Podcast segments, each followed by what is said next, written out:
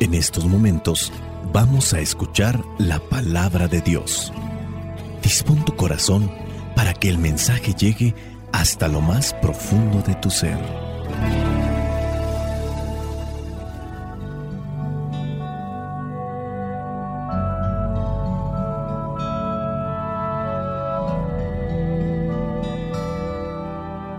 Lectura del Santo Evangelio según San Lucas, capítulo 1, versículos del 1 al 4 y capítulo 4, versículos del 14 al 21. Muchos han emprendido la tarea de escribir la historia de los hechos que Dios ha llevado a cabo entre nosotros según nos lo transmitieron quienes desde el comienzo fueron testigos presenciales y después recibieron el encargo de anunciar el mensaje. Yo también, excelentísimo Teófilo, lo he investigado todo con cuidado desde el principio y me ha parecido conveniente escribir estas cosas ordenadamente para que conozcas bien la verdad de lo que te han enseñado. En aquel tiempo Jesús volvió a Galilea lleno del poder del Espíritu, y se hablaba de él por toda la tierra de alrededor. Enseñaba en la sinagoga de cada lugar, y todos le alababan. Jesús fue a Nazaret, el pueblo donde se había criado. El sábado entró en la sinagoga, como era su costumbre, y se puso de pie para leer las escrituras.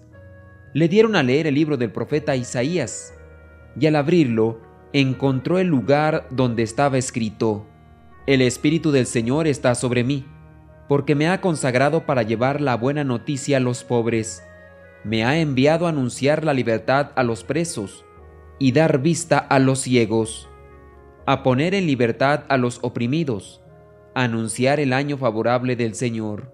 Luego Jesús cerró el libro, lo dio al ayudante de la sinagoga y se sentó.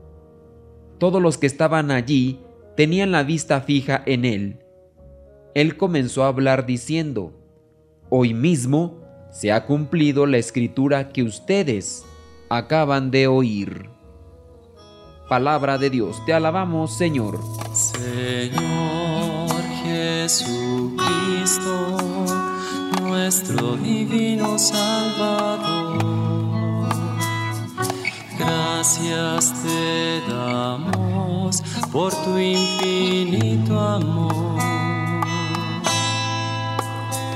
Escuchamos en la palabra, te recibimos y adoramos en la Eucaristía, te servimos en los hermanos.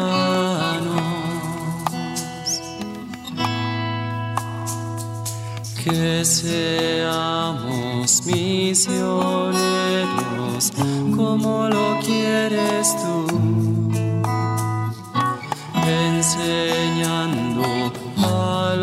hombres el fuego de tu Feliz domingo a todos los que nos escuchan en diferentes partes del mundo.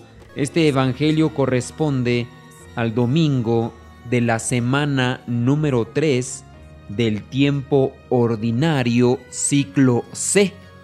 Vamos a reflexionar entonces este Evangelio que tiene dos partes.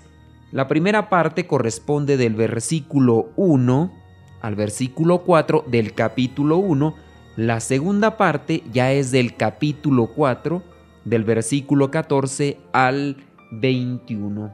Es necesario aclarar en este Evangelio del día de hoy, ya que inicia con este primer saludo, con estos primeros versículos, con este primer capítulo, comienza dando un saludo a Teófilo, sí. El escritor de este Evangelio de Lucas aclara que no fue uno de los que estuvieron siguiendo a Jesús, en este caso, el que vendría a ser el escritor, recogió, buscó, preguntó, indagó sobre el momento en el que Jesucristo estuvo en la tierra conviviendo con los apóstoles. Estuvo investigando sobre los milagros, preguntando a aquellos que sí tuvieron la fortuna de estar muy de cerca. Algo nos viene a decir que el escritor de este Evangelio de Lucas fue un fiel seguidor de San Pablo. En este caso sería un discípulo de San Pablo. Teniendo en cuenta que tampoco San Pablo tuvo la oportunidad de ser un seguidor de Jesucristo. Lo mismo que sucede con el Evangelio de Lucas, también sucede con el Evangelio de Marcos. En este caso del Evangelio de Lucas se dice que era discípulo de San Pablo. En el caso del Evangelio de Marcos se dice que el escritor del Evangelio de Marcos era discípulo de San Pedro.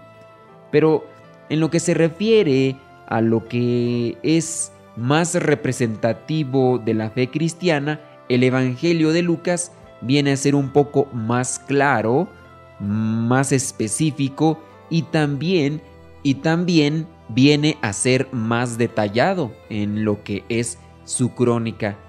Es oportuno también aclarar entonces que los evangelios y la mayoría de libros en la Biblia no son libros históricos que narren cronológicamente y con lujo de detalles lo que sucedió. Lo que son los libros en la Biblia nos transmiten una verdad de fe, la forma como Dios se fue revelando al pueblo escogido por Dios.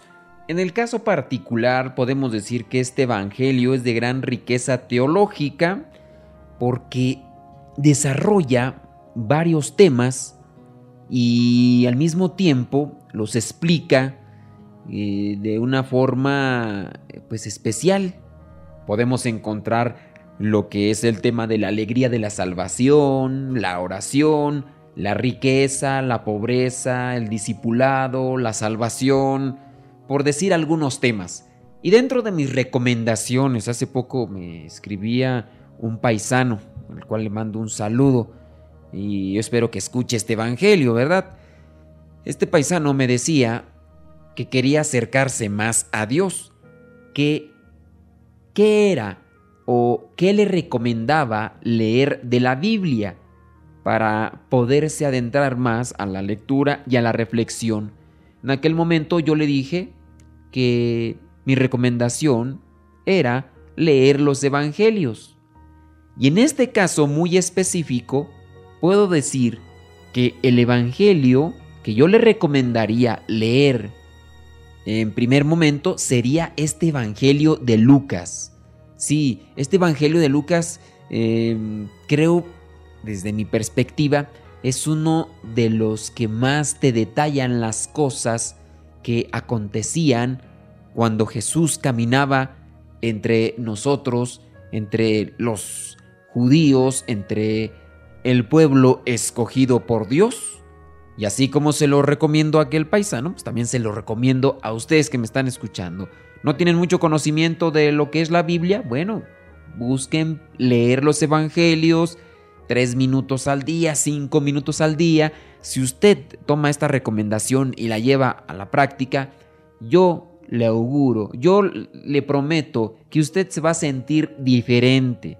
La palabra de Dios no es un cuento inventado por los hombres, es la palabra de Dios. Dios inspiró a los hombres y también ahí se encuentra manifestado del momento en el que Dios camina entre los hombres y les enseña y nos enseña cuál es el camino de la salvación.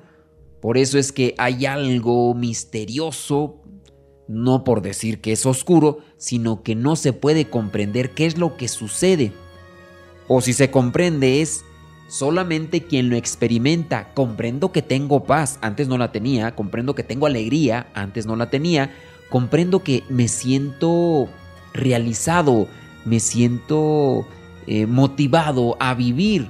Y eso lo comprende quien solamente hace la experiencia. Y en este caso, el escritor del Evangelio de Lucas nos da a conocer que ha vivido esas experiencias y al mismo tiempo quiere también darlas a conocer. Le escribe a Teófilo. Teófilo que significa amor de Dios.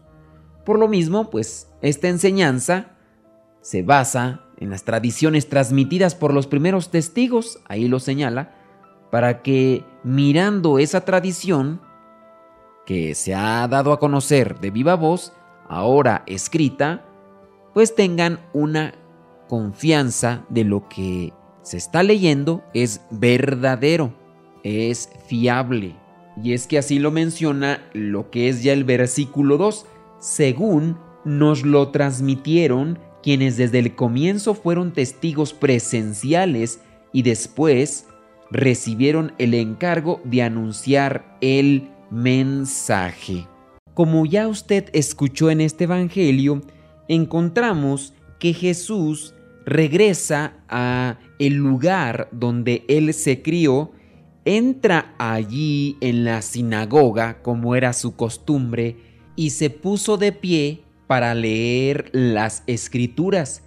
Dice ahí el versículo 17 del capítulo 4 de Lucas que le dieron a leer el libro del profeta Isaías y al abrirlo encontró el lugar donde estaba escrito.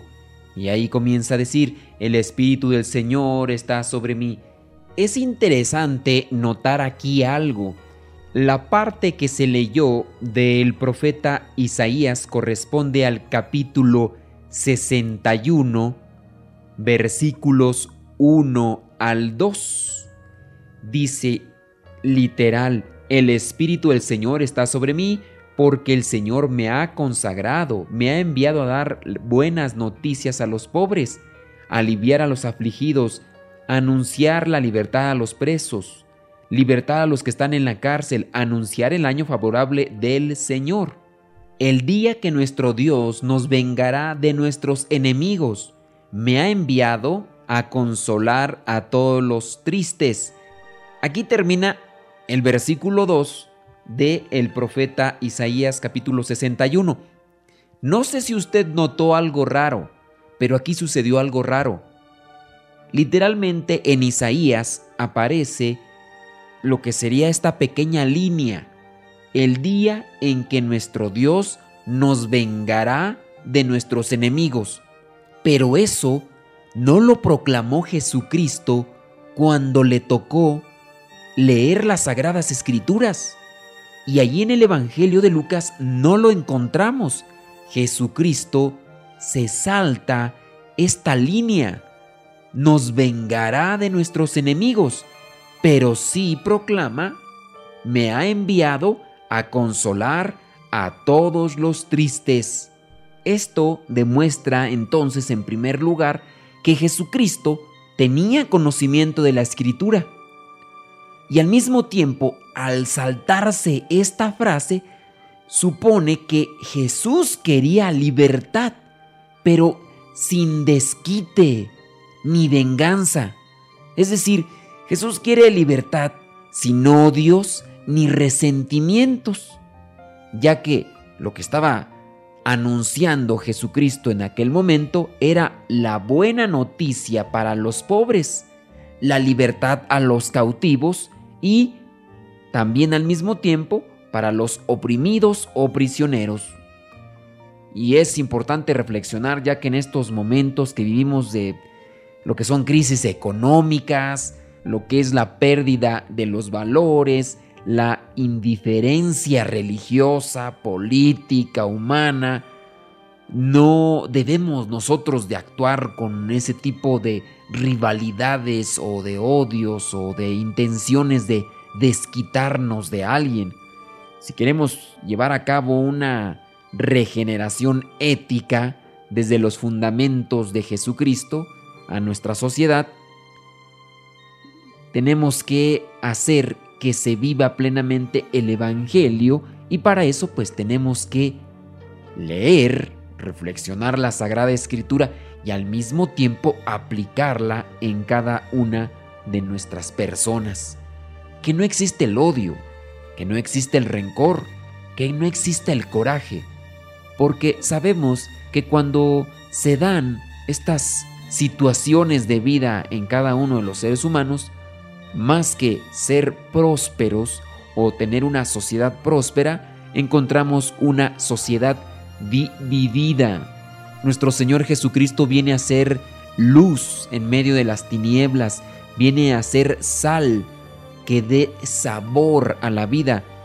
Y por eso debemos de entender también de que si aplicamos el odio o la venganza a aquellos que nos han perjudicado, más que perseverar, vamos a retroceder en el camino y más que progresar, vamos a destruirnos y vamos a destruir el mundo para las generaciones futuras.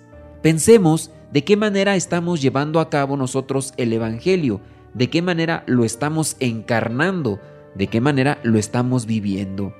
Jesucristo viene a ser libertad para los presos, viene a ser luz para los ciegos, viene a ser el consuelo para los que sufren y lloran. Nosotros de igual manera debemos tomar el papel de cristianos, es decir, ser seguidores de Cristo. Por eso, busquemos ser sal y luz en este mundo para que poco a poco se erradiquen las tinieblas y vivamos en un mundo mejor. La bendición de Dios Todopoderoso, Padre, Hijo y Espíritu Santo, descienda sobre cada uno de ustedes.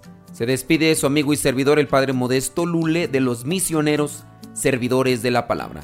Vayamos a vivir el Evangelio. Lámpara es tu palabra para mis pasos, luz en mi sendero. Lámpara es tu palabra para mis pasos, luz en mi sendero. Luz, tu palabra es la luz